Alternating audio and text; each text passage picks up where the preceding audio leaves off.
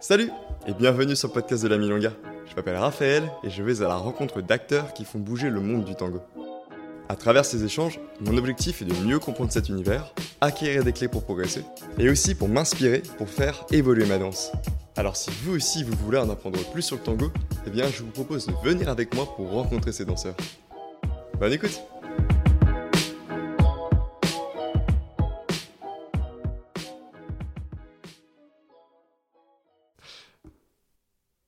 Ok, bah je lance l'enregistrement. Et donc, euh, merci beaucoup, euh, Fred, d'avoir accepté l'invitation. Je t'en prie, Ou plutôt euh, Frédéric de la Casa. Fred de la Casa. Merci. c'est important pour moi de t'avoir sur le, sur le podcast. Parce que, comme je disais dans le précédent, précédent épisode avec Alejandro, que tu connais d'ailleurs, oui, bien sûr. Le, le, tango, c'est un environnement vaste. Mhm. Même certains diraient un, un, environnement complexe où il y a beaucoup de beaucoup d'acteurs à l'intérieur avec bah, des danseurs mais pas que. Il y a aussi des vidéastes photographes avec, par exemple, Alejandro. Mhm. Euh, il y a aussi des, musiciens, il y a des DJ euh, et, d'autres que j'oublie, mais il y a aussi des organisateurs. Il en faut parce que pour que les danseurs puissent se retrouver pour s'exprimer et mhm. surtout pour danser, mhm. il faut des lieux. Tout à fait. Et toi, tu en possèdes un. Exactement. Que j'ai monté il y a 20 ans. Et comment il s'appelle ce lieu? La Casa del Tango, dans le 19e. on se retrouve du coup aujourd'hui pour, euh, bah, pour parler de ce lieu parce que je trouve ça aussi important de, fait, de, de revenir en fait sur des lieux qui sont importants, bah, là spécifiquement à Paris parce qu'on est à Paris, mais aussi de, de voir où, où aller les danseurs en fait pendant, pour, danser tout simplement. Mhm. Et donc c'est pour ça qu'on se retrouve euh, aujourd'hui. Et c'est un plaisir de t'y accueillir. Merci, c'est un super lieu en plus. Euh, Merci. Donc ça, donc ça, va fêter ses, 20 ans cette année. 20 ans cette année, exactement. Et, euh, et, donc moi, pendant cet entretien avec toi, j'ai envie de voir bah, pourquoi du coup tu as, tu as créé ce lieu, qu'est-ce qui t'a mhm. amené à créer ce lieu, parce que mhm. j'ai vu qu'auparavant, tu bossais pas du tout dans ce domaine-là. Exactement. Euh, j'ai envie de parler aussi bah, du coup de, bah, de l'histoire de la, la Casa des Tango, qu'est-ce que tu as vécu pendant toutes ces années, euh, ou encore de, sans doute aussi de l'évolution des Milonga. Parce que sans doute que toi, tu as dû voir une évolution dans cette de la communauté, des danseurs en temps quantitatif. Et, mmh. Mais aussi de, de toi. Ouais. Pourquoi, pourquoi tu t'es mis dans le tango et qu'est-ce que ça t'apporte? On en a parlé un petit peu en, euh, euh, avant, mais on va pouvoir les évoquer plus en profondeur là. Avec plaisir. Bah, allons-y. Alors, on y va. on y va. On y va. Euh, donc j'ai envie de te, demander, tout simplement pourquoi, euh, comment comment c'était venu en fait de créer la Casa del Tango? Alors très simplement et en même temps de manière euh, un peu évidente, ma naissance, en tout, cas dans le tango, je la date très précisément puisque c'est le 2 janvier 98 où j'ai découvert mon premier tango au Latina à l'époque, qui était un petit peu le seul lieu euh, de, tango dans lequel tout le monde se, retrouvait. N'étant, comme tu dis, pas du tout du milieu de la danse, j'accompagnais quelqu'un qui connaissait un couple d'amis. Je dis bah, ok, je, je t'accompagne. Et, le latin, la piste du Latina est au-dessus des escaliers. Et quand j'ai monté les escaliers, j'ai vu un bal tango. Et là, déjà, j'étais scotchée. C'est-à-dire, je comprenais pas ce que je voyais. Et en même temps, ça me fascinait. De voir euh, la concentration, le bal qui tourne, euh, les gens qui sont très très intériorisés et en même temps dès que la musique s'arrête, tu as le sourire radieux qui vient sur tous les visages. Je me dis mais qu'est-ce que c'est et comment ça marche? Je comprenais pas ce que je voyais et ça me fascinait. Et en plus, la musique que j'aimais déjà avant de, danser, mais sans y mettre une danse dessus, parce que j'écoutais du Piazzolla, j'ai connu euh, la fin du Trotteur de Buenos Aires même. Euh, bref, tout ça, j'ai été complètement absorbée par cette ambiance-là, sans vraiment comprendre ce que je voyais. Mais tu ne dansais pas encore. Et je ne dansais pas encore. Et donc, je rencontre euh, ce, couple par, par l'intermédiaire de mon ami. Et euh, le monsieur me dit ben, Viens, viens je t'invite. Je dis Mais moi, je, ne sais rien, je ne sais pas comment ça marche. Je dis C'est pas grave, tu écoutes la musique, tu fermes les yeux, tu me suis. Je dis Ok Et j'ai dansé vraiment mon premier tango ce soir-là. Au Latina Au Latina, le 2 janvier 98. Et. Tu avais fait d'autres danses avant? Pas du tout, rien du tout, rien. Tu n'as pas du tout rien, un pied dans rien la. Rien du tout rien du tout. Et j'ai vraiment ressenti quelque chose, alors ça paraît peut-être mystique ou complètement euh, euh, hors propos, mais j'ai vraiment senti que dans une vie antérieure, j'étais danseuse de tango au début du siècle, dans les salons parisiens. Parce que j'ai vécu vraiment ce tango. Alors, je ne me souviens plus comment il était, il faudra, il faudra demander à mon partenaire comment j'étais. Mais en tout cas, j'ai senti ah, euh, une place, ma place, en fait, à travers cette, ce, premier, premier et, tango complètement intense et d'une reconnaissance presque corporelle. C'est une sorte de révélation? C'est comme si, voilà, j'avais trouvé ma place, en fait, tout simplement. Euh, je savais ce qu'il fallait faire sans savoir euh, pourquoi. Je savais écouter. Alors, je, honnêtement, je ne sais plus. Il faudra vraiment demander à mon partenaire. Comment il s'appelle? C'était euh, Jean-Louis Scherer, que je connais. Et on, bah, bonjour, à, bonjour à Jean-Louis. Voilà, on discute toujours ensemble et on rigole toujours. Et le, ton de la plaisanterie, c'est surtout parce que c'est toujours. Ça a été le premier, premier partenaire qui m'a fait danser. Même lui, il était étonné, non? Donc, du coup, ton premier tango, en fait, c'était tout de suite. Je, je, pense, je sais plus. Il faudrait, il faudrait, que, il faudrait que, je, que je revoie avec lui. Mais en tout cas, ça a été vraiment une révélation. Et en me disant, mais très vite, hein, c'est-à-dire, euh, j'ai mon premier tango, c'est le 2 janvier. Euh, le 5 janvier, euh, j'étais en train de me, me positionner en, en, tant que danseuse, bien évidemment. Donc, j'ai très vite dansé, beaucoup, beaucoup voyagé. C'est-à-dire qu'on rentre dans un univers euh, en parallèle de ma vie euh, sociale, active, professionnelle que j'avais à l'époque. Je, gérais cinq boutiques de prêt-à-porter, donc rien à voir euh, avec la danse. C'était quoi comme boutique? C'était du prêt-à-porter féminin. Il y, avait plein de noms différents. Il y avait plusieurs boutiques. Donc avec un métier assez intense, assez physique, assez voilà, avec beaucoup de responsabilités. Euh, je découvre le tango et en fait la place se fait toute seule, c'est-à-dire que je me pose pas la question, je mène une double vie presque pendant deux ans où j'ai mon travail, mon métier et puis la vie principalement nocturne puisque le tango c'est souvent le soir et euh, où je danse jusqu'à 3 heures du matin tous les soirs. Je commence à voyager assez vite à Berlin, à Nimeg. Euh, voilà, j'essaie de, de, danser le plus possible. Toute seule ou avec un partenaire? Alors, euh, toute seule au départ et puis très vite. Bon, c'est vrai qu'à l'époque, je te parle de ça, euh, donc en 98, hein, hmm. il y avait beaucoup moins de danseurs qu'aujourd'hui. Et, et j'ai aussi eu la chance euh, d'avoir toujours un partenaire de danse régulier pendant longtemps. Euh, donc, on se donnait certes rendez-vous, on dansait beaucoup ensemble, mais en même temps, il y avait la sociabilité du bal. Et vu qu'on était une petite poignée quand même, on se retrouvait tous au Latina. Il y avait, il y avait deux lieux à l'époque euh, de tango. Donc, on se connaissait tous. Donc, il y avait vraiment une, une, diversité et puis une, circulation très saine, très facile, très fluide entre nous, même si j'avais un partenaire euh, un peu particulier avec lequel je dansais beaucoup, je travaillais beaucoup. Enfin, je travaillais beaucoup en bal. Je dansais beaucoup. Moi, je suis une danseuse de bal. Je ne suis pas du tout euh, une, danseuse de travail. C'est-à-dire C'est-à-dire que je, pour moi, le tango, c'est un plaisir, c'est un peu ma, bulle d'oxygène, mais euh, je suis.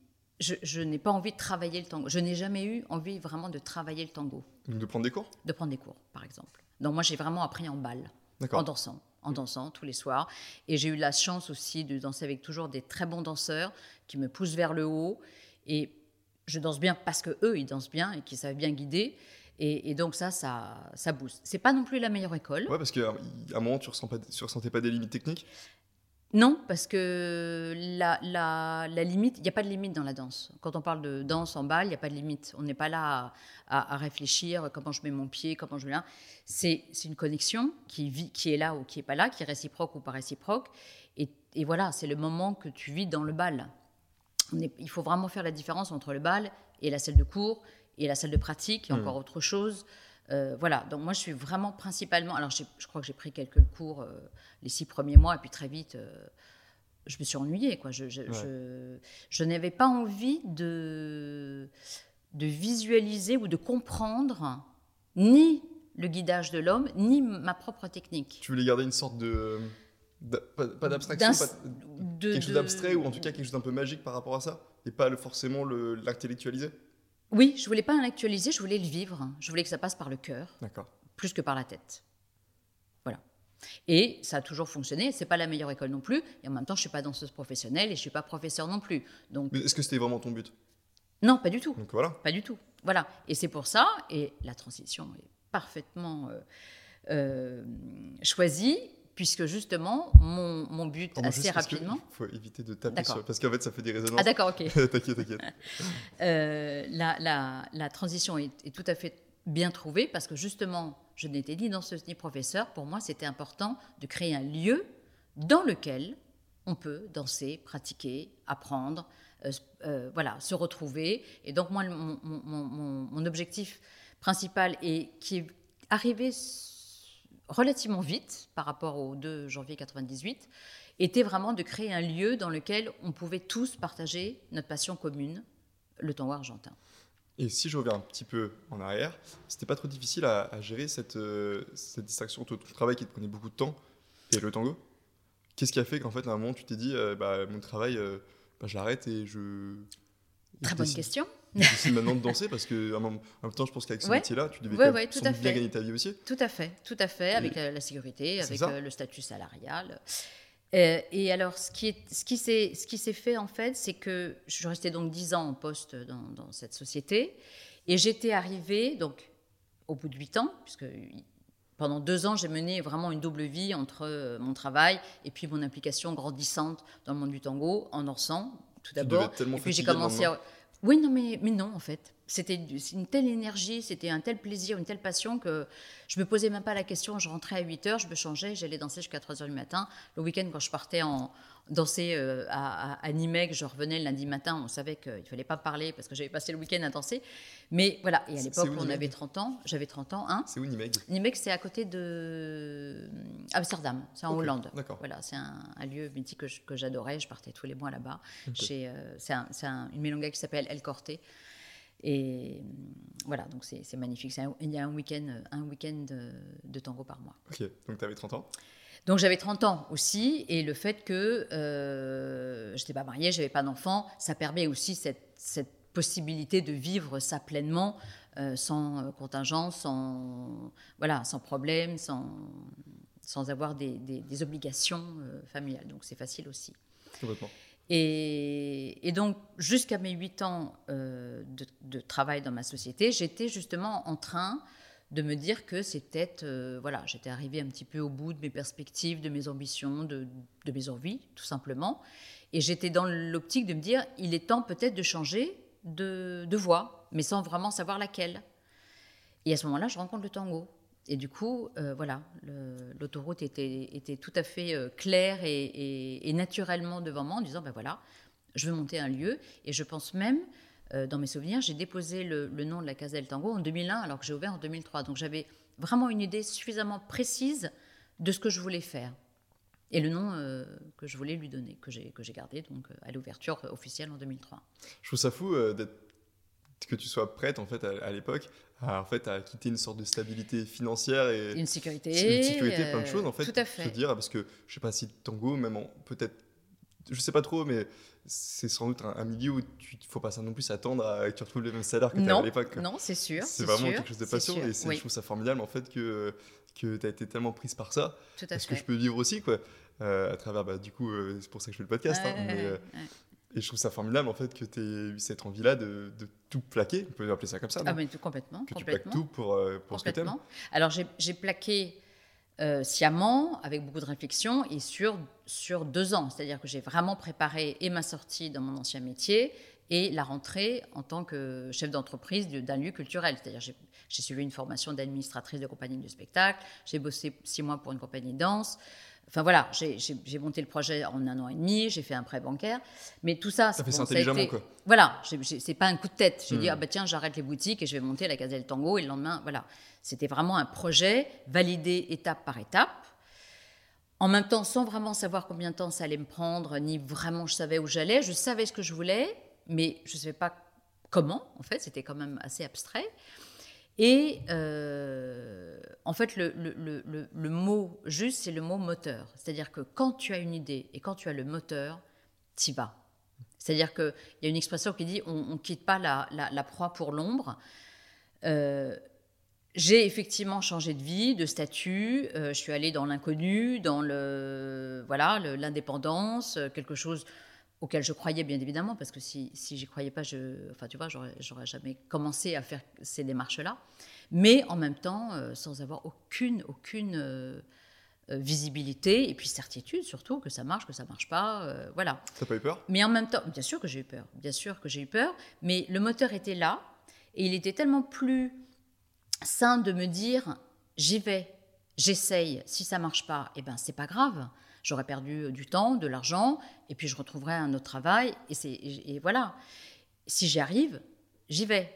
Aujourd'hui, 20 euh, ans après, je suis toujours là. Mais en même temps, à l'époque, je me dis, je ne peux pas passer à côté de ça. Je ne peux pas passer ma vie en me disant Ah, si j'avais, ah, si j'avais. Je préfère avoir des, des, remords que des regrets. Donc, avec le moteur qui était là tellement vivant, je dis Mais j'y vais. Qu'est-ce que, qu'est-ce que j'ai à perdre? L'argent, du temps Ok. Et, je, et, dans mon fort intérieur, je me dis c'est pas grave, je, trouverai toujours du travail après dix ans euh, dans, le textile et dans la gestion de magasins. Enfin voilà, vraiment ça me posait pas de problème. Et en même temps, je voulais pas passer à côté de ça. Et, sans trop de difficultés, j'avoue, je me suis lancée là-dedans en me disant je ne peux pas passer à côté de ça. J'ai trouvé quelque chose qui, qui, me, qui me correspond, auquel je, je, je, je m'épanouis. Je fonce, j'y vais. Mais ça n'a pas été un long fleuve tranquille et ça a été très très compliqué, très difficile, très décevant. Très... Il y a eu beaucoup beaucoup beaucoup de sensations très différentes au fur, au fur et à mesure des, des années mais euh, voilà, mais, euh, mais je ne regrette rien. Hmm. Et tu sais que ça me fait extrêmement plaisir que tu aies ce genre de discours. Parce que bah, si peut-être que tu te doutes, mais avec de ce que je te disais, moi j'aimerais bien devenir aussi danseur professionnel. Et j'ai fait moi des études de commerce avant. Euh, et là, bah, je prends un nouveau chemin en fait dans, au niveau de la mhm, danse. Et mhm. comme toi, bah, là j'ai trouvé le tango et pour moi c'était c'est tellement important pour moi. Et je me dis, bah, en fait, il faut que faut que je trouve la chance, il faut y aller en fait. il faut, bien sûr j'ai pas envie de me dire dans 10 ans, euh, merde, j'aurais dû, dû tenter. je regrette. Je regrette, alors que là, je me dis, j'ai encore la chance d'être jeune et de pouvoir y aller à fond. Euh, bah, on y va à fond et on verra plus tard. Mais complètement. Donc c'est sûr que c'est pas le chemin le plus facile. Non, mais. C'est galvanisant aussi, je trouve. Il y a quelque chose de grisant, je sais pas comment le dire, mais j'ai l'impression de vraiment travailler pour ma vie. Enfin, en tout cas, il y a quelque chose comme ça de que je trouve très agréable. Ouais, en tout cas. Ouais, ouais, tu sens acteur de ta vie vraiment. Oui, oui, oui. Et tu, tu, tu es en harmonie avec ce que tu veux faire. En fait, c'est tellement important. On passe quand même la, plus de la moitié, on en parle encore, c'est très d'actualité en ce moment, mais on parle quand même plus de la moitié de sa vie au travail. Si on fait quelque chose qu'on n'aime pas, dans lequel on n'est pas bien, mais c'est tragique. Et, je suis sûre qu'il y en a des parcours qui, sont comme ça. Moi, j'ai vraiment j'ai eu la chance. Alors déjà, j'aimais mon ancien métier, j'ai toujours adoré ça et je me suis toujours très bien sentie, même en tant que salarié, parce que c'était une, une structure. Donc voilà, c'était dans, des très bonnes conditions. Et de créer la Gazelle Tango, c'est encore autre chose. Tu es ton propre patron avec bah, tout ce que ça englobe, c'est-à-dire euh, euh, la liberté, certes, mais tout, tout est sur tes épaules.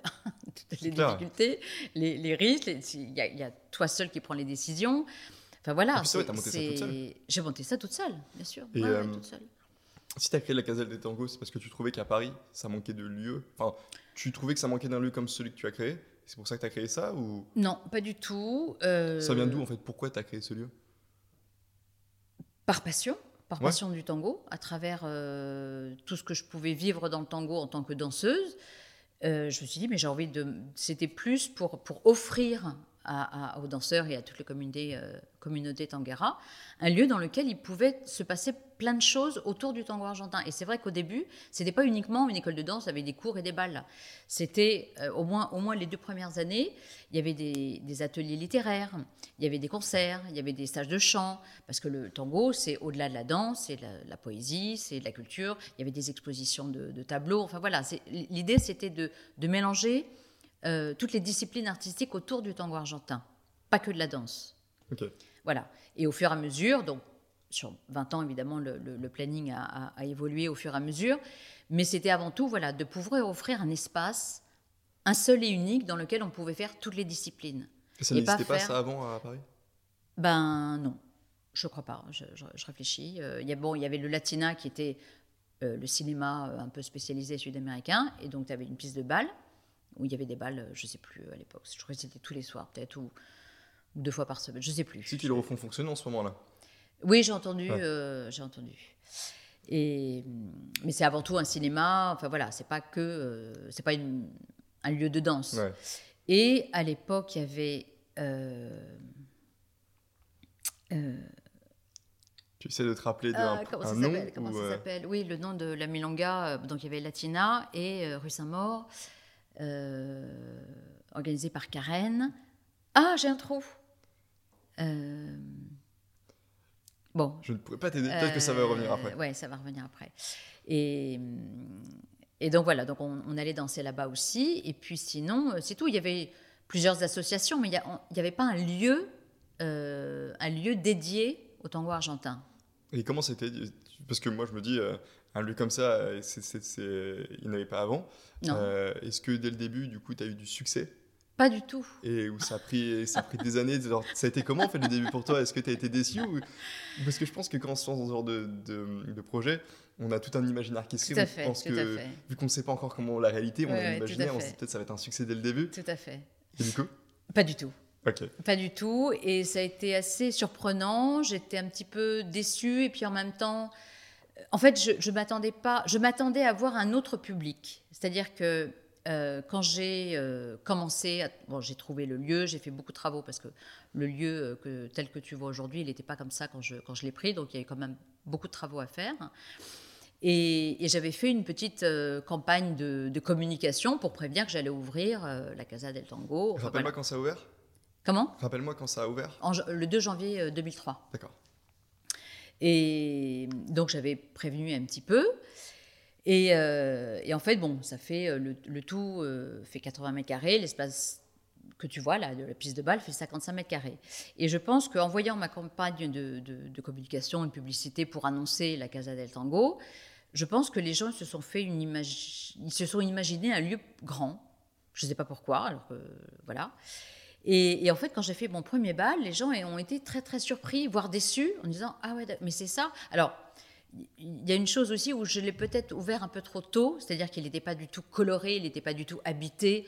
Euh, je crois qu'il y avait même encore le, plastique sur le bar, euh, les murs étaient blancs. Donc c'était le début, quoi. C'était voilà, c'était les prémices, c'était. Euh, et donc voilà, donc il y a eu peut-être un effet oh, déception de la part de, la communauté Tangara de l'époque, donc que je connaissais bien puisque je, je, dansais tous les soirs. Et il y a eu une sorte de voilà de déception, de désillusion euh, sur lequel j'ai été très déçue et où je me suis vraiment remis en question. Et en, même temps, je me suis dit, bon, c'est peut-être normal aussi. Je veux dire, la casa, elle est, elle est, elle est vierge encore, elle n'a pas de vie, elle n'a pas de couleur, elle n'a pas d'ambiance.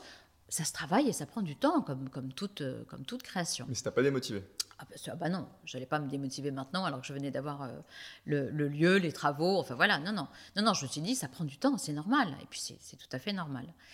Par contre, j'ai eu un public qui est arrivé, qui est un public de, je, les appelle les, jeunes seniors, parce que c'est des... En fait, moi, ma spécialité, dès le départ, par rapport à la milanga, je voulais des balles de l'après-midi.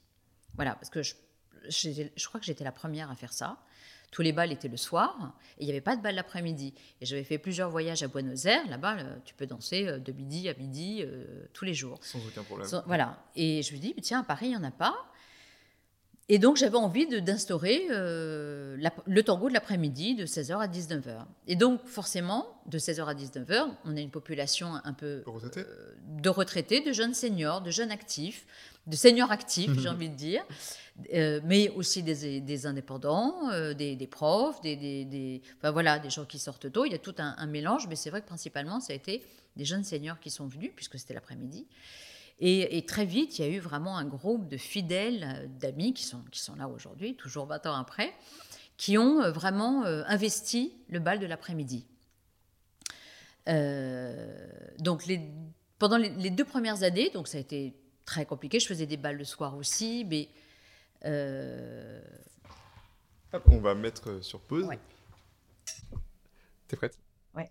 Donc j'ai mis donc fin de la pause, donc on a dû euh, on a dû se déplacer parce qu'il y a un cours de yoga maintenant dans la salle où on, on, faisait le, podcast. Donc maintenant on est dans ton bureau pour continuer euh, l'épisode. Euh, est-ce que tu te rappelles où tu en étais?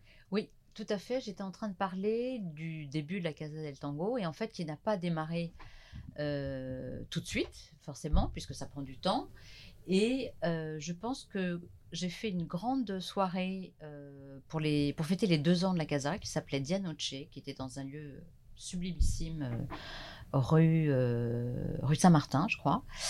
Et j'avais vraiment envie de fêter les, deux ans de la Casa, ça, ça, me tenait à cœur, et je voulais faire quelque chose d'exceptionnel, hors les murs, un peu atypique, que j'ai fait, puisque j'avais trouvé une salle magnifique qui est un ancien bal des mariniers, donc il y avait des, deux grands escaliers en coursive, un, un super beau parquet de bal. Enfin bon, c'était vraiment un truc magnifique. Et j'avais appelé ça Dianoche, puisque c'était un bal de midi à minuit euh, que j'avais fait pour, pour fêter les deux ans de la Casa. Et je pense que c'est vraiment à partir de ce moment-là euh, que la Casa del Tango a pris toute sa place dans le paysage culturel de Paris. Voilà, c'est vraiment après ces deux ans qu'on s'est dit ah ah ouais ah c'est qui Frédéric Béard? Ah oui d'accord. Enfin voilà, j'ai il m'a fallu un peu vraiment deux ans pour bah, faire mes preuves et trouver ma place. Et même aussi donc avoir une cible, parce qu'au début en fait, en gros, tu avais non, parce que j'avais encore, j'avais, j'avais beaucoup, beaucoup d'activités autour du tango. Donc, j'ai pas qu'une cible. Le, la cible principale, c'est les amoureux du tango, euh, tout simplement. Donc, euh, donc voilà, tout était possible, aussi bien les mélomanes, parce que je faisais beaucoup de concerts, que les danseurs, que les non-danseurs, puisque j'ai quand même fait beaucoup, beaucoup d'initiations. Je faisais des initiations tous les mois. Donc, euh, voilà, et tout ce petit monde euh, pouvaient se mélanger euh, de manière tout à fait euh, naturelle à la Casa del Tango, quel que soit leur, leur parcours et, leurs envies. Et ces années-là, tu arrives à être rentable? Non, pas du tout. Non, non, pendant deux ans, pendant deux ans, j'étais dans le rouge. Parce qu'il fallait bien que tu vives quand même. Oui, mais je, ne vivais pas pendant, pendant deux ans. Ça a été un, un, voilà, un parcours connu, hein, puisque je, m'imaginais bien euh, que, ça allait, que ça allait être difficile. Donc pendant deux ans, j'ai vraiment mis entre parenthèses, euh, je savais que ça allait être compliqué et ça l'a été. Et euh, tu avais fait une étude de marché bien sûr, pour, sûr, pour avoir une rentabilité? Oui, bien sûr. Bah, c'est un projet de vie, hein, la Casa del Tango. C'est pas, euh, je fais pas ça euh, pour, euh, par passion ou pour m'amuser en dehors d'un autre métier. Ce qui n'est pas forcément le cas aujourd'hui. Il y a beaucoup de gens dans le tango qui ont un métier et qui font ça par passion et par envie. Ça n'a pas du tout la même valeur et ça n'a pas du tout la même, ça pas du tout le même objectif non plus. Quand c'est ton projet de vie, ton projet professionnel et que tu en vis, c'est plus compliqué. Enfin, je veux dire, c'est pas du tout la même façon de faire, c'est pas du tout le même fonctionnement. Donc euh, à l'époque, oui, évidemment, de toute façon, vu que j'avais fait un prêt bancaire, j'étais obligée de, de, faire ça. Et puis vu que c'était, comme je te disais, un projet de vie et professionnel, c'était pour en vivre. C'était pas pour faire euh, euh joujou et pour faire, pour, pour faire, c'était pas pour le plaisir. Oui, bien sûr. C'était vraiment un, un, une envie d'en faire mon métier. et c'était, c'était comment en fait que du coup tu disais bah ta rentabilité, tu, c'était que en fait avec les, les, les entrées des, pour les milongas non, justement, avec toutes, toutes les autres euh, activités autour du tango, puisqu'il y avait les ateliers hebdomadaires, il y avait des stages de chant, il y avait des cours, il y avait des initiations, il y avait de la location de salle déjà, je faisais déjà beaucoup de location de salle, mais il faut savoir que pendant plus de 15 ans, ça a été 100% tango ça a été ma, création, c'est vraiment la Casa del Tango, même si aujourd'hui ça s'est diversifié, mais on en parlera plus tard. Ça a été 100% tango. Donc euh, je travaillais avec une équipe pédagogique de professeurs qui était là, qui a changé au fur et à mesure des années, mais j'ai eu des, professeurs euh, très fidèles avec qui j'ai travaillé euh, plus de 15 ans autour du tango en tant que professeur, danseur. Et, et voilà, donc c'était vraiment un agenda 100% tango avec plein d'activités différentes. Ok. Et euh, après, donc, du coup, ces deux premières années où donc, tu commences à avoir ta, clientèle Oui, oui, une, clientèle par activité. J'avais la clientèle des balles de l'après-midi qui n'était pas les mêmes que de la clientèle des, des, cours du soir, par exemple.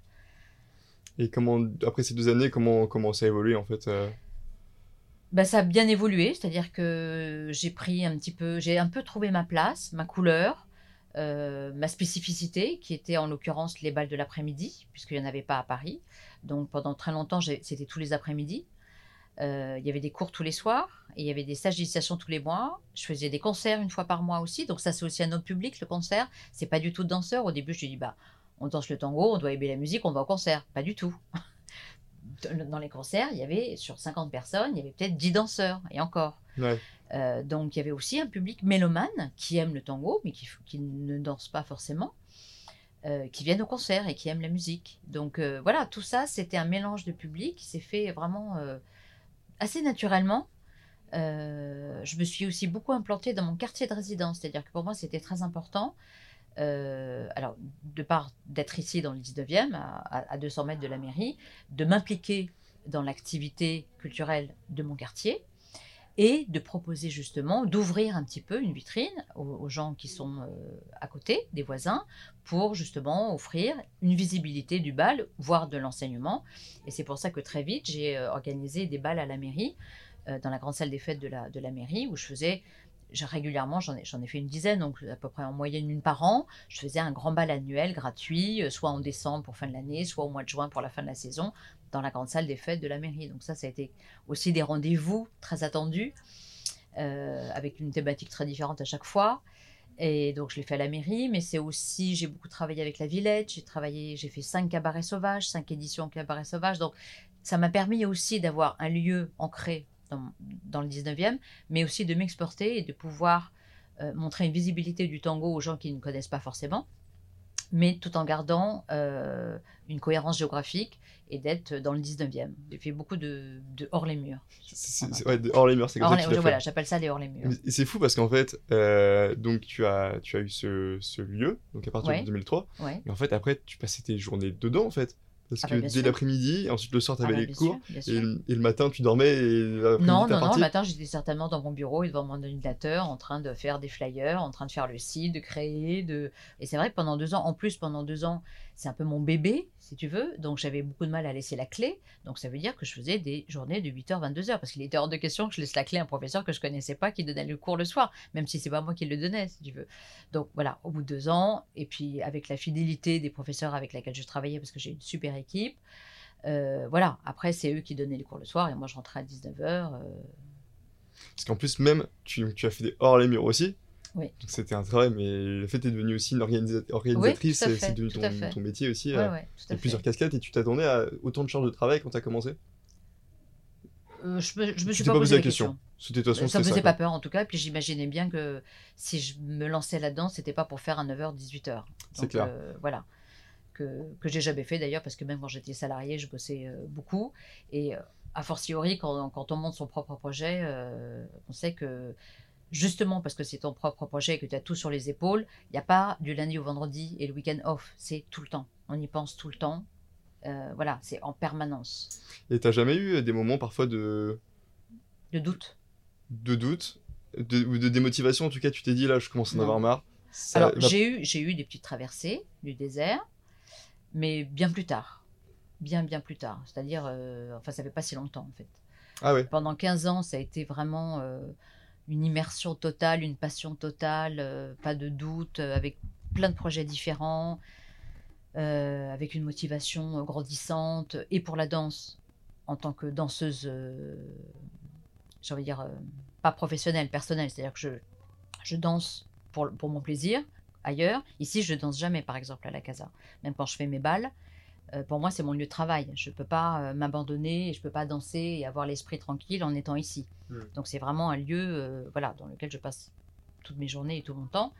Mais par contre, j'alimente aussi cette passion en dansant, en sortant, voilà, que je fais toujours, même, même si c'est un petit peu moins, parce que la vie fait aussi que ça change. voilà, j'étais en couple, j'ai eu un enfant, enfin, tout ça, ça fait qu'on n'a pas la même énergie, et puis la même motivation, et puis la même priorité non plus. Ça, ça change sur de 98, ça fait plus de 20 ans que, je danse le tango, donc forcément, euh, voilà, ça évolue. Et les, 15 premières années du coup de la Casa de Tango, c'était euh, pour toi, c'était une ah, magnifique période une super belle, euh, et ça l'est toujours, une très belle aventure, une très belle aventure, très riche, très, très prenante, même s'il y a des hauts et des bas. J'ai fait des rencontres extraordinaires, des amitiés très fortes qui sont encore aujourd'hui. Enfin voilà, une équipe, euh, j'ai travaillé avec des DJ, avec des professeurs, donc, comme je l'ai dit, des concerts quand je faisais beaucoup de concerts. Enfin, il y a eu vraiment une émulsion, une sorte de, de, de, de bain de tango euh, et de partage de, de, toutes ces professions un peu différentes, parce que c'était pas, c'était au-delà de la danse, il n'y avait pas que de la danse non plus. Euh, dans ce lieu. Donc, non, non, c'est une très belle aventure. Je suis, je suis, super fière et super contente de, fêter les 20 ans aujourd'hui, même si c'est un, petit peu différent. Mais ça, ça, a évolué un petit peu. Ça a évolué, voilà. On, l'évoquera parce que tu as dit que maintenant, en ce moment, c'est un peu plus compliqué pour toi, c'est ça? C'est pas plus compliqué, c'est un choix aussi. Justement, quand tu parlais des motivations, c'est au bout d'un moment, ça s'essouffle un petit peu. Et puis, quand tu n'as plus l'énergie, vu que c'est vrai que c'est un, un, projet personnel et que je suis un un peu le moteur hein, de la casa.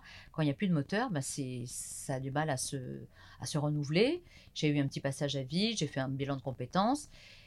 Et, c'est là où je me suis dit, il faut que je me remobilise sur une autre activité, parce que le, tango ne me, nourrit plus suffisamment pour pouvoir chercher euh, euh, l'énergie nécessaire pour euh, continuer des projets divers et variés. C'est quoi qui te nourrit plus? C'est ton projet ou c'est le tango? Ben, ça a été un petit peu, un petit peu les deux en fait. Je ne sais pas quel est le, le, premier qui est venu. Peut-être que j'ai une petite désaffection ou, ou je, j'étais fatiguée du, du, du, milieu. Je ne sais pas. j'avoue que c'était, ça, a été un tout. Non, pas du tout. Pas du tout. Mais il y a eu des creux de, de vagues où j'avais moins envie d'aller danser. Ou, euh, voilà, j'étais. Je sais pas. C'est des parcours de vie qui font que ça, ça change. Et non, non, on ne fait jamais le tour. Bah, c'est comme si.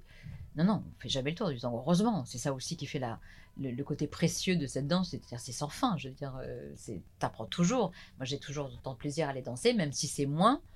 J'ai toujours autant de plaisir à danser. Il y a aucun moment, je dis, bah, bah, c'est bon, ça y est, je j'apprends plus rien, j'ai fait le tour. Non, non, jamais. Et pourquoi tu penses que euh, tu es toujours, du coup, toujours à, fond avec le tango après euh, autant d'années? Parce que c'est jamais pareil, parce que les gens sont jamais pareils. Euh, c'est-à-dire que tu peux danser, euh, juste pour avoir une image, tu peux danser le même tango avec la même personne sur la même musique, ce sera toujours un tango unique. C'est-à-dire qu'il n'y a pas, vu que c'est une danse d'improvisation, euh, il n'y a pas de code, il n'y a pas de par cœur, il n'y a pas de modèle, donc c'est à chaque fois différent. Donc c'est vraiment un, un comment dirais-je, c'est une conversation sans parole qui est sans fin et à chaque fois renouvelé. Donc tu peux pas t'ennuyer, même par rapport à la musique. La musique est tellement riche, il y a tellement d'orchestres, il y a tellement. Même si tu connais par cœur un morceau, tu l'écoutes plusieurs fois, tu entends toujours à chaque fois quelque chose que tu n'as jamais entendu, euh, une variation, une voilà. Donc c'est cette richesse là qui est aussi bien dans l'espace de danse, dans l'espace du couple de danse, dans l'espace du bal. Il y, a, plusieurs, si tu veux, il y a plusieurs euh, couches dans lesquelles tu peux te plonger. Et, donc, avec tous ces paramètres mis bout à bout, mais c'est, c'est, il ne peut pas y avoir de lassitude puisque à chaque fois c'est différent. Et euh, tu penses quand tu as, quand as commencé le tango, euh, c'était cette richesse, est-ce que tu n'arrivais pas à avoir cette richesse-là avec le, dans tes rapports sociaux auparavant? Alors, j'ai, jamais, vu que j'ai jamais pratiqué euh, ni une danse, ni une activité, avant de rencontrer le tango, j'avais une, un, un, réseau social d'amis, un peu de travail, un peu d'amis. Euh, mais on partageait pas, si tu veux, une, activité ou une passion euh, commune. Hmm. Et il est vrai que quand j'ai commencé le tango, il est vrai que toute cette partie-là, elle s'est complètement évanouie. C'est-à-dire que j'ai perdu tous mes amis parce que, parce que le tango, parce que le soir, le, le week-end, c'est tango. Donc forcément, au bout d'un moment, bah, tu vois plus tes amis d'avant. Et tu te refais un nouveau réseau d'amis, d'amitié, de professionnels, de gens. Parce qu'à l'époque, c'est vrai qu'il y avait peu de monde et tout le monde se connaissait. Et donc, notre réseau social, c'était à travers la Milonga. C'était dans la Milonga. Et c'était génial. Et c'était génial. C'était, il y avait une sorte de, tu te posais pas la question où tu allais. Bon, en plus à l'époque on était moins et il y avait qu'un seul lieu, donc on se posait pas la question euh, de, de, de, là où on allait. On y allait, on se retrouvait tous. C'était latin. Ouais. Et, voilà, et c'était joyeux, c'était convivial, c'était euh, une époque. Je ne veux pas dire euh, mieux ou moins bien parce que c'est n'est pas dans cet esprit-là. C'était différent. Parce que, mais parce que, euh, il y a 20 ans, il n'y avait, y avait pas la, communauté Tangara qui existe aujourd'hui, ou avec autant de monde quantitativement parlant. Je ne sais pas si tu vois dans le, le site tangoargentin.fr toutes les milongas. Euh, à l'époque, il y avait une, deux milongas, peut-être le samedi, il y en avait trois. Là, tu, vois des listes, surtout le week-end, où il peut y en avoir 10 ou 15. Donc, c'est forcément pas la même chose. Parce que euh, il y a de plus en plus de danseurs, il y a de plus en plus de profs. Enfin, voilà, tout est un peu exponentiel, si tu veux. À l'époque, il y avait, on était une poignée, et on sortait, euh, voilà, et on se retrouvait dans, les seuls lieux de milonga. Donc, il y avait peu d'atmosphère de bienveillance, de reconnaissance, de convivialité qui est un peu difficile aujourd'hui, mais en, nombre, en, vue du nombre de, danseurs, si tu veux. Donc tu trouves que c'est un peu perdu? Oui, bah forcément, forcément, parce que quand tu as 17 lieux, euh, bah, quand tu as 17 lieux, tu peux pas forcément euh, retrouver les mêmes personnes. Moi, je, je, je, quand, quand, je vais danser à Paris, il m'arrive régulièrement, parce qu'on a chacun son circuit par rapport à l'organisateur, par rapport aux jours, aux heures, aux lieux géographiques. Enfin voilà, moi j'essaie de de rester un petit peu euh, autour du 19e parce que c'est compliqué, mais tu peux ne pas rencontrer quelqu'un qui est à Paris et qui danse aussi parce que vous n'avez pas le même circuit. complètement. Donc, euh, donc voilà, donc à, l'époque, c'était pas possible puisque de toute façon, euh, voilà, il y avait un lieu et on, est, on se connaissait tous. Donc c'est par là que c'était forcément différent. Et avec les années, est-ce que tu t'es toujours retrouvé du coup avec cette ambiance-là de tango ou peu à peu ça t'a peut-être parlé de moins en moins, on va dire, avec tout ce développement du tango? Ben, moins, c'est différent. c'est différent. C'est différent. Alors, il peut y avoir des petits réseaux, il peut y avoir chaque milonga à sa couleur, chaque milonga à, sa, à son public même, hein, voilà. Mais c'est bien parce qu'il y a la diversité, donc il y a un peu de la place pour tout le monde et c'est ça qui est bien. Moi, pour le moment, je, il y a eu quelques, quelques milongas qui s'est mis l'après-midi, il me semble, mais, mais récemment. voilà, moi, c'est vrai que j'ai toujours. J'avais enfin tout de suite, dès le début, je me suis, je me suis spécifiée dans les milongas l'après-midi. Là aujourd'hui, il y en a, euh, il y en a quelques-unes. Donc euh, je sais bien, ça, voilà, ça se développe, ça se, c'est comme euh, j'avais aussi initié il y, a, il y, a, quelques années le bal des débutants. C'était vraiment dans les conditions d'un bal, mais que pour les débutants, parce qu'on avait, il y avait beaucoup de cours, je faisais beaucoup d'initiations, et les professeurs disent souvent aux élèves, ouais, il faut pratiquer, pratiquer. Sauf qu'un débutant, il ne va pas dans un bal c'est pas possible. C'est, c'est, pas les codes. Alors, soit tu as les pratiques, mais c'est pas pareil non plus. C'est pas, c'est pas la même chose qu'un bal. Donc j'ai dit, c'est pas possible. On, on peut pas continuer à dire à nos élèves, il faut pratiquer, et en même temps, quand ils viennent en Milonga, euh, ils sont pas du tout les bienvenus, et puis ils sont pas les codes, ils ont pas les. Donc j'ai initié de faire le bal des débutants, qui sont vraiment dans les conditions d'un bal, c'est-à-dire avec, avec le bar, les bougies, la musique, la, la programmation musicale comme dans les bals. Euh, donc la, la, chaleur d'un de, d'un bal, mais que pour les débutants. C'est vrai que c'est difficile quand on est débutant. Parfois, je trouve que l'accessibilité quand on commence est très difficile. Mais bien sûr, je trouve. Mais bien sûr, bien sûr, surtout pour les guideurs. Les guideurs, c'est très compliqué, hein, parce qu'il y a quand même le, le, le, tango, c'est pas facile, c'est pas une danse facile. Non. Hein, c'est assez technique, il y a quand même beaucoup de choses. Euh, donc en même temps, quand on, quand on les lance dans un bal avec euh, confirmé un bal qui tourne avec plein de monde, bah, tu, tu, tu ça fait peur. Mm. Donc voilà, et depuis, et c'est vrai que d'autres milongas, d'autres organisateurs ont, commencé à développer aussi le bal des débutants, et je trouve ça super. C'est clair, je pense qu'il y en a besoin parce que du coup, il y en a qui ont peur.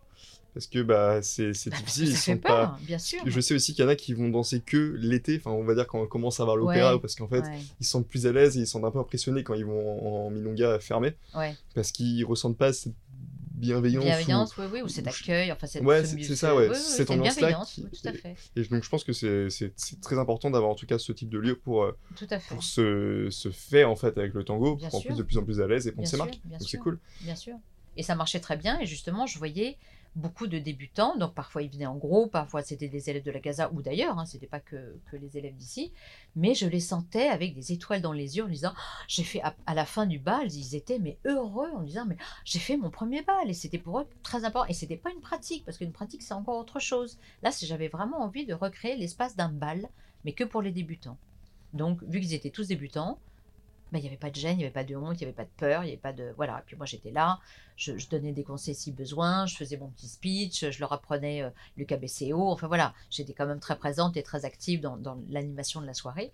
Et je leur expliquais les cortinas, les tandas, parce que je ne sais pas si en cours on fait ça, enfin j'imagine certains cours, mais c'est important. Euh, les codes du KBCO, le, pourquoi une programmation musicale euh, ciblée, les cortinas, qu'est-ce que c'est, enfin voilà. Donc tout ça c'était un lieu pour pour, euh, pour leur, leur, leur, apprendre ça aussi. par exemple, je sais que bah, je prends des cours avec euh, Michael Cadu et Camille Dantoul, tu les connais. Et je sais que, par exemple, moi, euh, Mika, euh, quand il nous voit parfois pendant les cours faire des pas, nous pratiquer ce qu'il nous demande, et qu'on recule, ça a dit, ça tu ne le fais jamais. En, balle, tu ne recules pas.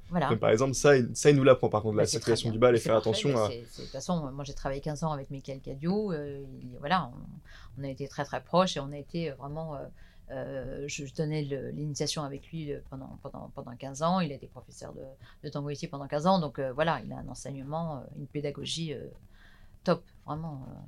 As même en fait, est-ce que la casa c'était aussi un point d'entrée pour certains profs pour se faire leur marque ou en tout cas pour débuter dans le domaine de l'enseignement ou je sais pas pour Mickaël s'il a peut-être qu'il non il était déjà, il était déjà bah, lui il est danseur de, de métier donc il était d'abord danseur et peut-être que c'était le début de l'enseignement et voilà, et puis après on a travaillé ensemble 15 ans. Il y avait Cecilia et Alfredo aussi, ils sont restés ici euh, plus de 17 ans. Euh. Enfin, il y a eu beaucoup de, beaucoup de, de, professeurs qui sont passés par là, mais pas forcément des, des débutants. Hmm.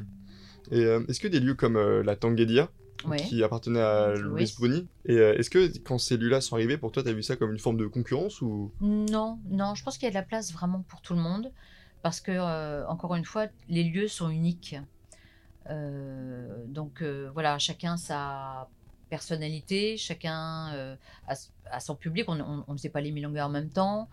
c'est un très beau lieu, enfin c'était un, très beau lieu, la Tanguedia. J'allais régulièrement aussi pour danser. voilà, donc non, on n'est pas concurrent. On est, ça enrichit le, paysage, le paysage du tango, tout simplement. Je pense qu'il y a vraiment de la place pour tout le monde. Oui, c'est clair. Puis en plus, avec le développement du tango, du coup, forcément, en fait, ça va de pair avec plus il y a de gens qui dansent le tango, plus il y a de qui se crée. Exactement. Plus il y a de profs, plus il y a de cours, plus. Si, je, je me demandais, donc on parle de cette évolution-là qu'il y a eu en 20 ans par rapport au Milonga, qui a plus de monde, etc. Et si tu devais recréer la Casa en 2023, est-ce que tu ferais tout pareil que quand tu as commencé 20 ans avant? Euh, bonne question. Euh, j'en sais rien. Je me suis pas posé la question. Je pense que je ferai pas les mêmes. Enfin, je sais pas. Tu sais pas. Non. Ok. Je me pose pas ces questions. En tout cas, ça resterait sans doute avec les mêmes valeurs que tu as. Oui, oui, oui, avec les mêmes valeurs, avec la même motivation. Euh, ce que je peux dire, c'est qu'aujourd'hui, mais par rapport à, à, mes autres activités, j'ai pas forcément euh, la même niaque que j'avais euh, bah, il y a 20 ans, hein, tout simplement. Et puis par rapport à l'âge, par rapport à, la vie en, général. Euh, je ne sais pas si aujourd'hui j'aurais l'énergie pour organiser une nuit blanche au cabaret sauvage comme je l'ai fait cinq éditions de suite, si, tu veux. Donc voilà, après c'est juste une question de, d'énergie que je mets ailleurs ou, ou pas. Ok. J'ai entendu dire que le cabaret sauvage c'était compliqué, non pour, euh, En tout cas pour être rentable quand on, fait des événements à ah ce moment-là. Bah, de toute façon, tu fais des événements. Déjà, si tu perds pas d'argent, tu es contente. Tu fais pas ça pour gagner de l'argent parce que, parce que tu ouvres le cabaret sauvage, c'est déjà, ça te coûte déjà 4000 euros. Donc, euh, Comme ça, c'est fait. C'est pas, pas pour gagner de l'argent, c'est pour ne pas en perdre. Si tu en perds un peu, euh, voilà, mais c'est surtout pour pouvoir faire. Moi, j'adore le cabaret sauvage. J'ai fait cinq éditions là-bas, elles ont été toutes magiques. Ils ont refait un autre événement en début, début d'année au cabaret sauvage un autre événement qui s'était fait. Euh, de tango? De tango, ouais. Non, c'était un... la représentation du, spectacle. Ouais, il y a eu une milonga ensuite. Oui, oui, oui. oui, Ça faisait partie de, de, la, de la, présentation du, du spectacle. J'y étais d'ailleurs. D'accord. Et euh, donc, euh, donc voilà, non, non, tu as, as, besoin de c'est pas pour c'est pas cette motivation là qui te, qui te pousse à, à, organiser des événements au cabaret sauvage. C'est pas pour gagner de l'argent. Et euh, qu'est-ce qui t'a poussé à créer des événements en plus de ce que tu faisais avec euh, la Casa del Tango? C'est la passion c'est l'envie c'est l'envie de faire des choses un peu euh, qui défie euh, le, le, le, quotidien, un peu de. de, de... C'était des challenges pour toi? Hein? C'était des challenges pour toi? Ouais, ah bah oui, oui, oui, c'était des challenges parce que c'était c'est énorme hein, quand que ce soit même euh, bon à la Villette c'était encore autre chose. J'ai fait scène euh, quatre, quatre fois des, des scènes d'été, mais c'était dans un contexte plus plus sécurisé parce que c'était à travers le, la programmation d'été de, de, la Villette. Là, le cabaret sauvage, c'était moi toute seule. C'est moi qui prenais tous les risques qui est 200 ou 500 personnes, euh, voilà, c'est moi qui prenais tous les risques. Donc c'est énorme en termes d'organisation, de stress, de... Et, et, j'adore ça. Et à chaque fin, pour, pour, la petite histoire, à chaque fin de cabaret, je dis, bon, c'est fini, c'est la dernière fois. Puis un an après, je dis, ah, ça, ça commençait à me titiller, dis, bon, allez, je vais faire autre chose, je vais faire un truc pour la Saint-Valentin. J'ai fait des nuits tango de, de, de 22h à 5h du matin. Euh, enfin voilà, j'ai fait cinq, cinq, événements au cabaret sauvage avec une thématique différente à chaque fois. Et à chaque fois, je me disais, bon, là, c'est la dernière fois. Et puis à chaque fois, j'y revenais. Parce que parce que c'est excitant, parce que voilà, ça te, ça te remplit, euh, ça te remplit. On parle de drogue du mais en fait, il y a ah, aussi la drogue. En fait, il y a la drogue aussi de l'organisation. Ah mais complètement. Des, événements aussi, quoi. Pure et dure et saine, et, euh, et, voilà, et qui nous fait tenir et qui nous fait faire ces, ces, ces projets complètement fous mais ne serait-ce que le, la casa, hein, dès le départ, c'est quand même un projet complètement fou. C'est clair. Et, tu penses que parfois on peut, vu parfois il y en a certains qui parlent du tango comme une drogue, est-ce que parfois tu penses qu'on peut se perdre dans cette drogue, entre guillemets? Bah, on peut se perdre euh, de manière un peu saine. Enfin, je vais te dire, euh, c'est vrai qu'on parle beaucoup de drogue parce que tu penses que tu penses qu'à ça, tu parles que de ça, tu fais que ça. Enfin, c'est un peu une attitude addictive, hein, mais qu'on a tous vécu. Euh, au début, surtout, parce que je pense qu'au bout d'un moment, ça dure peut-être les deux premières ou trois premières années. Après, tu privilégies peut-être la qualité que la quantité. Mais au début, quand tu connais rien, tu plonges dedans, mais c'est vraiment euh, l'effet addictif où, euh, moi je me souviens à l'époque, je pouvais pas aller dîner chez des amis sans avoir mon, petit sac de chaussures avec moi. Et à 11h du soir, je dis bon ben merci, au revoir. Et puis hop, je me cassais directement mes langages jusqu'à 3h du matin. Je ne pouvais pas faire autrement là, on, parle de, vraiment d'addiction. Mais, c'est une addiction quand même vachement saine. Parce qu'il y a la danse, parce qu'il y a la musique, parce qu'il y a la rencontre. Et c'est quand même malgré tout un milieu vachement sain, je trouve. en règle générale, le tango. Je suis d'accord. pas, vraiment, c'est sain. Il n'y a pas de. C'est pas, euh, il y a pas de la drogue, il n'y a pas de drague, il n'y a pas de. Voilà, on est vraiment là pour partager. Alors, c'est peut-être un peu bisounours ce que je dis, mais en tout cas, en, plus de 20 ans de, de, de pratique euh, et d'évolution dans ce milieu-là, euh, vraiment, euh, j'ai jamais eu aucun problème. C'est, on est tous tarés de tango, quoi. C'est clair, être- vaut mieux être addict au tango que. Bah oui, bien sûr, bien chose. sûr. Euh, c'est aussi pour ça que tu expliques que donc, tu disais que tu étais à fond et qu'à 11h du, à 11h du soir tu te barrais. Ouais. euh, Ah, Et c'est aussi pour ça que du coup tu es Tu parti assez vite en. T'as perdu tous tes potes du. Déjà Mais en même temps, tu les as retrouvés Bah au oui, tango. oui, oui, oui, tout à fait. Et donc c'est aussi pour ça que t'es parti, t'as voyagé aussi vite? Oui, oui, Parce que oui, ça, très vite. que- euh, très vite, j'ai voulu avoir euh, comment ça se passait ailleurs. Et alors, t'as été, simplement. t'as été Ah bah, conquise, ah bah, satisfaite mais super, mais vraiment génial. T'es partie Génial à Buenos Aires de Je suis partie à Buenos Aires. Alors j'ai la chance d'avoir euh, rencontré ma, ma meilleure amie euh, dans le tango, justement, qui est hôtesse de l'air. Et, et qui petits très vite. Comment Elle te faisait des petits prix ou pas du coup pour bah, voyager c'est carrément, c'est pas des petits prix. C'est-à-dire que dès, dès- dès trois semaines après notre rencontre, elle me dit bah, Je vais à Buenos Aires, si tu veux, tu viens avec moi. Donc Ça, forcément, cool. c'était notre petit voyage toutes les deux pendant pendant dix ans. On a été dix fois à une semaine à Buenos Aires ensemble à partager ça.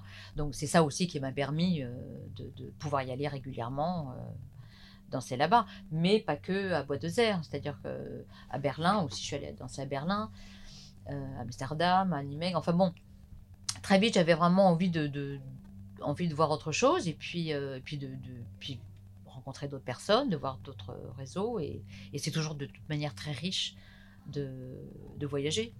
Et euh, c'était comment euh, Buenos Aires? Ah, C'était très bien, c'était très très bien, c'était très très euh, enrichissant, euh, très différent aussi. Euh, alors sur, euh, je suis allée peut-être, je sais pas, en, en 20 ans, j'y suis peut-être euh, 10 ou 12, 12 fois peut-être. À chaque fois, il y avait des choses différentes, mais euh, là-bas, il y a vraiment une culture, c'est vraiment très puissant. Euh, il y a vraiment la culture du tango. Et dans les milongas, euh, il y a beaucoup plus de... Enfin, j'ai l'impression qu'il y a beaucoup plus de, respect des codes qu'il n'y a pas forcément ici. C'est-à-dire que, en règle générale, hein, parce qu'on on va pas... c'est pas dans le détail, mais là-bas, j'ai l'impression que il y a plus de respect dans la milonga et c'est il y a que là-bas en fait, rarement à Paris, j'ai vu un bal tourner. C'est-à-dire que quand tu te tu t'éloignes et tu vois de l'extérieur le bal, tu sens la, la fluidité du bal qui tourne tout seul, par lui-même. Ici, c'est parfois plus individuel, c'est-à-dire qu'on voit les couples de danseurs, mais pas forcément en respectant le sens du bal, les autres, tu recules, tu, tu, tu, tu sens des à-coups, euh, voilà. Là-bas, il y, a il y a un tel... euh, il y a un tel respect que, que ça se voit à l'œil nu. Et quand tu vois les balles euh, de Buenos Aires, c'est différent. C'est différent. Et ils dansent différemment aussi dans leur. euh, Ou. Non, il y a du tout. Alors c'est plutôt. bon, après, ça dépend des lieux aussi. Il y a des. La majorité des, des cas, c'est mi- milonguero, mais il y a aussi des, des milongas euh, plus jeunes, off, euh, qui dansent euh, ouverts et qui font des acrobaties. Il y, a, il y a un petit peu tout. Mais dans les milongas plus traditionnels, c'est plutôt le milonguero qui, qui prime. C'est celui que je préfère. et qu'est-ce que ça apporte Parce qu'en fait, toi, tu dis que t'as jamais pris de cours. Euh, mais donc, qu'est-ce que tes voyages en fait ont apporté à ton à ta danse pour progresser? Euh, alors, euh, je n'utilise pas ces termes en fait. Utilise les termes que tu veux alors. Progresser, pour moi, je, moi, je danse en fait. Je vis la danse. Je, je pense pas, je mets pas de mots techniques, ni euh, progresser, ni technique, ni. euh, euh, voilà, je, je partage la danse. Un moment, une tenda, une nuit. voilà, c'est, ça se vit plus que ça ne se travaille en fait. C'est ce que je te disais tout à l'heure. Et, donc, progresser, je, je, c'est pas, pas mon, pas mon problème. Enfin, c'est pas mon problème. Tant que je vis et que je vis toujours et encore des, des nouvelles expériences, des nouvelles euh, sensations partagées et, et agréables avec les plusieurs partenaires que j'ai de, de danse dans les milongas, euh, c'est ça qui est important. Ça m'étonne pas que ça, ça, a matché avec Michael quand vous êtes rencontrés. Ouais. Parce que Michael, c'est ce qu'il évoque beaucoup pendant les cours avec Camille, c'est ce, ce principe-là de sensation. Bah, C'est quelque chose qu'il évoque tout le temps. Il, mais- Quand il parle de pas, il dit bah là, ce pas-là, il, peut être fait, mais niveau sensation, c'est pas très intéressant. Exactement, mais c'est exactement ça. S'il n'y a pas la sensation, il n'y a pas le tango. Le tango, c'est la danse de sensation, c'est la danse du contact. c'est la danse de la connexion. Euh, s'il n'y a pas que ça, s'il n'y a pas ça, c'est rien, c'est des pas, c'est des figures, mais il n'y a aucune, aucun ressenti. Et c'est peut-être ça, euh, la longévité de la passion que tout le monde vit à travers le tango, c'est parce qu'il y a ça. On est quand même dans le, dans le, dans le creuset de, de, de, sensations euh, euh, très fortes et très diverses et, et qui, qui, ne s'arrêtent jamais en fait. C'est peut-être ça aussi qui fait le, la particularité de cette danse par rapport aux autres, mais je connais pas d'autres danses non plus. Donc je sais pas si peut-être que euh, des danseurs de salsa diront exactement la même chose. J'en sais rien, mais en tout cas, à travers le tango, je trouve que c'est une richesse sans fin d'expériences, de, sensations, de, de connexions, de rencontres euh, qui se passent, encore une fois, sur la piste de balle. Hmm. Et c'est ça qui est magique, c'est qu'il n'y a pas de limite, il n'y a pas de frontières, euh, et qu'on peut vivre des moments mais totalement mais extraordinaires et sans nom, sans pouvoir en mettre des mots dessus avec quelqu'un que, que tu connais pas, qui tu connais pas, euh, que tu vas jamais revoir et tu connais pas son prénom. Mais c'est pas grave, le moment que tu as vécu ensemble avec lui, à ce moment-là, dans ce bal, avec cette musique, avec tous les le bal autour, euh, a été vécu et c'est ça qui est important. Moi j'ai l'impression qu'en fait c'est le, comme si le temps il s'arrêtait. Je sais pas si t'as ce truc là aussi. Oui, tout à fait. C'est l'impression qu'il y a un moment de. Ah, mais complètement. De, de une parenthèse euh, de fusion totale. Euh, et, et, je pense que tous les gens qui dansent, que ce soit débutants ou, ou confirmés, je pense qu'on danse pour ça, pour cette quête de moment où, alors tu dis, euh, qu'est-ce que tu as dit? Tu dis euh, entre parenthèses. Le, le, le, temps qui s'arrête. Le temps qui s'arrête. Ça peut être. Euh, ça peut être. tu, tu, tu, touches pas terre. ça peut être. voilà, c'est une sorte de, de, parenthèse comme ça que, que, tu vis. Et quand tous les paramètres sont mis bout à bout ensemble, ben, je pense que. Voilà, on recherche tout ça dans la danse. Et cette, cette fusion, tu penses, on, on l'a avec nos partenaires par rapport au, au nombre de pas qu'ils savent faire? Même pas du tout. Heureusement, mais ce sera, ce sera terrible. Pas du tout. Ça n'a aucune règle. C'est ça qui est bien. Tu, peux avoir. Euh, ça n'a pas de règle. C'est hors euh, technique, hors du pas. C'est vraiment une sensation. C'est la musique. C'est ça qui va te réveiller quelque chose, qui va t'influer, qui va être. C'est ta réponse. C'est ton. C'est ton. C'est un aller-retour. Hein, le tango. C'est pas. Euh, c'est pas un homme qui guide et la femme euh, qui suit. Hein. C'est heureusement euh, bien plus que ça. C'est ça aussi qui fait de la matière. C'est un aller-retour permanent entre l'un et l'autre. Donc, euh, il va me proposer quelque chose. Et puis moi, dans mon énergie ou dans mon ralenti, je vais lui proposer autre chose qui va, dire, qui va rebondir, qui va dire Ah bah tiens, je vais faire ça. Enfin voilà, donc c'est vraiment une conversation sans parole. Donc, euh, je me souviens plus, c'était quoi ta question? Bah c'était ah oui. Est-ce que oui, donc ça n'a rien de technique, si tu veux. C'est pas technique puisque on ne sait pas ce qu'on va faire. On, débarque là on ne sait pas où est-ce qu'on va. On y va ensemble, mais on ne sait pas où est-ce qu'on va aller. Donc euh, il ne peut pas y avoir cette, précision-là. S'il y a cette précision, et enfin, moi j'ai l'impression que je, quand je danse avec des gens qui sont plus cérébrales, je, où je sens, ou j'entends, qui est plus technique, ou mais ça m'ennuie. Moi j'ai besoin, besoin du cœur. J'ai besoin de son cœur euh, pour danser. Si c'est quelque chose pour faire un hyper technique, pour faire un grand show, pour faire machin, moi je vois pas l'intérêt. Enfin, ça m'intéresse pas en tout cas. Je préfère, un, je préfère faire un grand show euh, qui est peut-être techniquement euh, pas très bon, pas très haut, pas très bien, mais qui soit vécu, plutôt qu'un truc parfait euh, sans aucune connexion. Enfin, ça ne m'intéresse pas. C'est intéressant. Parce que souvent, enfin souvent, j'ai l'impression que parfois, nous, en tant que, en tant que mec, on peut se on se focus sur le nombre de pas qu'on sait faire pour ensuite aller en, aller pour ensuite pratiquer en balle. Mais finalement, j'ai pas l'impression que c'est toujours ce que vous vous recherchez quand vous dansez. Il y en a, oui, sans doute, mais pas tout le monde.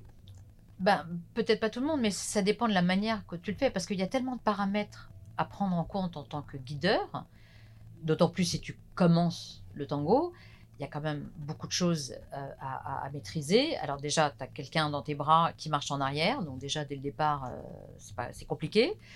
Euh, et puis tu as la musique, tu as le guidage, et puis tu as les autres personnes. C'est-à-dire que si tu as un schéma en tête en disant, bon, là aujourd'hui, j'ai appris la salida, hop, je vais en balle et je vais essayer la salida. Mais tu n'arriveras jamais jusqu'au bout de ta salida parce que tu as forcément quelqu'un devant. Tu as forcément un autre couple qui va aller sur ta gauche, qui est à droite. Tu vas pas pouvoir le finaliser. Donc forcément, tu es amené à, à inventer, à improviser. Et c'est ça aussi le, le tango, c'est une danse d'improvisation. C'est pour ça que ça s'appelle comme ça. Tu peux pas aller jusqu'au bout de cette forme que tu as techniquement dans la tête. Et c'est ça qui va faire que bah, ta danse va évoluer et que tu vas proposer à ta partenaire quelque chose d'autre que la forme bien distincte et bien technique que tu voulais faire au départ, c'est-à-dire la salida, tu n'arriveras jamais jusqu'au bout. Et c'est ça aussi qui est bien. Donc euh, parfois les, codes, enfin la structure parfois est faite en fait pour ensuite être déconstruite par nous. Oui, euh, oui, tout à fait. que tu te l'appropries et surtout que tu l'adaptes à l'endroit où tu es. C'est-à-dire que euh, je, vois parfois des, des, des gens qui euh, ils savent qu'il y a un couple devant, ils vont, ils vont faire quelque chose où ils vont, il y, a de grandes chances qu'il qui va, toucher le pied de, de, la partenaire. Donc, je vois pas l'intérêt. Il faut être vraiment très conscient de ce qui se passe autour de toi. Donc, forcément, ta danse est influencée par ça. C'est-à-dire que euh, il faut vraiment, euh, en fait, c'est un, lien entre ton guidage, ton improvisation, la musique évidemment, qui est très important, qui est quand même le support, la musique. Hein tu danses la musique. Et surtout l'espace du bal, des gens autour de toi. Donc quand tu mets tous ces paramètres en, ligne de compte, ta danse est forcément déstructurée, j'ai envie de dire, parce qu'elle est, elle doit être adaptée et adaptable au moment où tu es là sur la piste. Et donc forcément, tu peux pas, euh, tu peux pas suivre un schéma que tu t'étais donné au début parce que euh, à moins que tu sois tout seul. En réalité. Euh. Non, à moins que tu sois tout seul dans une, dans une piste de danse, et à ce moment-là, ça s'appelle un cours ou une pratique, et, là, tu es là pour travailler. Mais en balle, c'est pas ça du tout. En balle, tu ne sais pas où tu vas, et tu t'adaptes avec ta partenaire.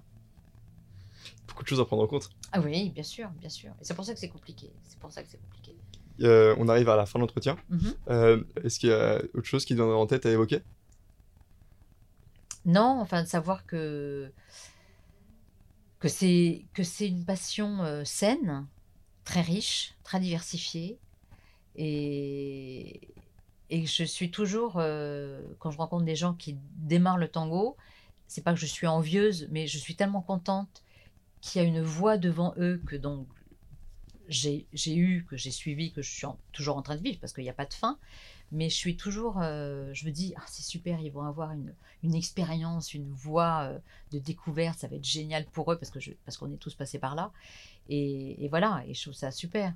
Et, et ce qui est d'autant mieux, et c'est souvent ce que je disais à, aux élèves qui prenaient des cours ici, c'est qu'il n'y a pas de point de destination. C'est-à-dire que euh, c'est un cheminement, un apprentissage, hein, comme tu apprendrais un instrument de musique par exemple, qui est sans fin. C'est-à-dire que le but, c'est pas ok, je vais apprendre à danser, bah ça y est, un jour je sais danser, euh, j'arrête.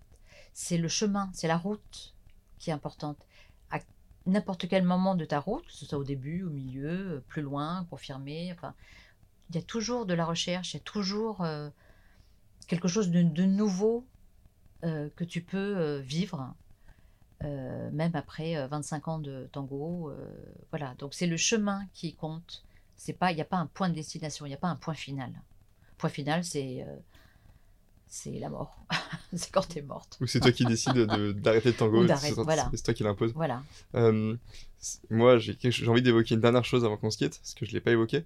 C'est quoi la suite du coup de la Casa del Tango? Parce qu'on a dit que là, tu passais un peu une traversée, et du coup, c'est quoi la suite? Alors, la, la, suite, c'est l'évolution d'une autre activité que j'ai montée en parallèle, donc qui sont les, la Casa des enfants, qui sont des activités pour enfants hors tango. Est-ce que là, ce qui se passe à côté? Voilà, tout à fait. Euh, parce que je de yoga. Euh, j'espère qu'on n'entendra pas, j'espère qu'on n'entendra pas euh, dans l'enregistrement. En tout cas, on a des casques, et là, dans le cas, j'ai pas entendu le, la musique, donc si on l'a, je suis désolé, je ferai au mieux pendant le montage pour euh, un peu la masquer. Mais du coup, c'est ça, c'est le yoga pour Donc enfants. J'ai 11 ateliers hebdomadaires, j'ai de la danse, du yoga, du bonheur jazz, de la comédie musicale, du yoga, de la capoeira. Euh, voilà, et donc euh, j'ai appelé ça la Casa des enfants pour avoir quand même une symbolique et puis une cohérence au point de vue du nom. Mmh. Mais voilà, c'est vrai que la Casa est aujourd'hui beaucoup plus axée sur les enfants que le tango où j'ai par choix et par euh, j'ai qu'une seule salle donc après il faut faire des choix d'activités hein, je peux en faire plusieurs. Donc j'ai un peu diminué les activités tout en haut j'ai toujours le, bal du mardi après-midi ça c'est c'est là depuis le début et ce sera jusqu'à la fin.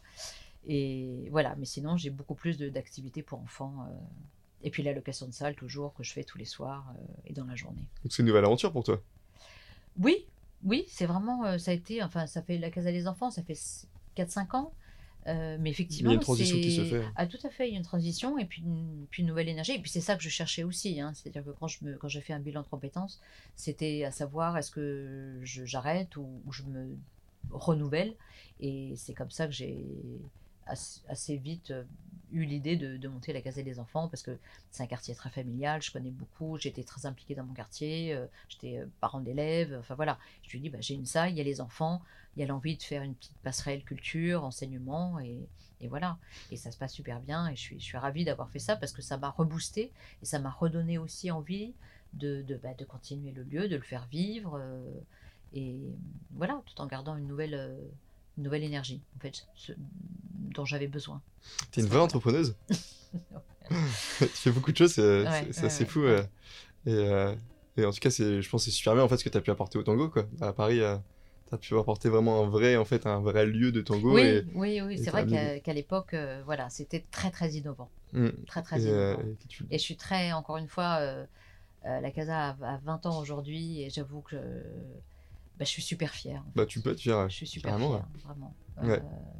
c'est une, aventure magnifique qui m'a apporté, mais vraiment, beaucoup, beaucoup de bonheur. Beaucoup de bonheur. Et qui, qui qui continue encore aujourd'hui, hein, même si c'est moindre, hmm. ça, me, ça me procure beaucoup de plaisir. Ok. Et je te souhaite du coup bah, plein de bonnes choses pour la, pour la suite. À toi. Merci en tout cas euh, pour cette belle initiative. Ouais, et c'était super intéressant et j'ai appris plein de choses et merci pour ce moment. J'ai trouvé ça passionnant.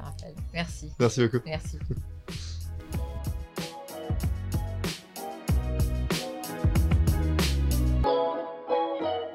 Voilà, l'épisode est terminé.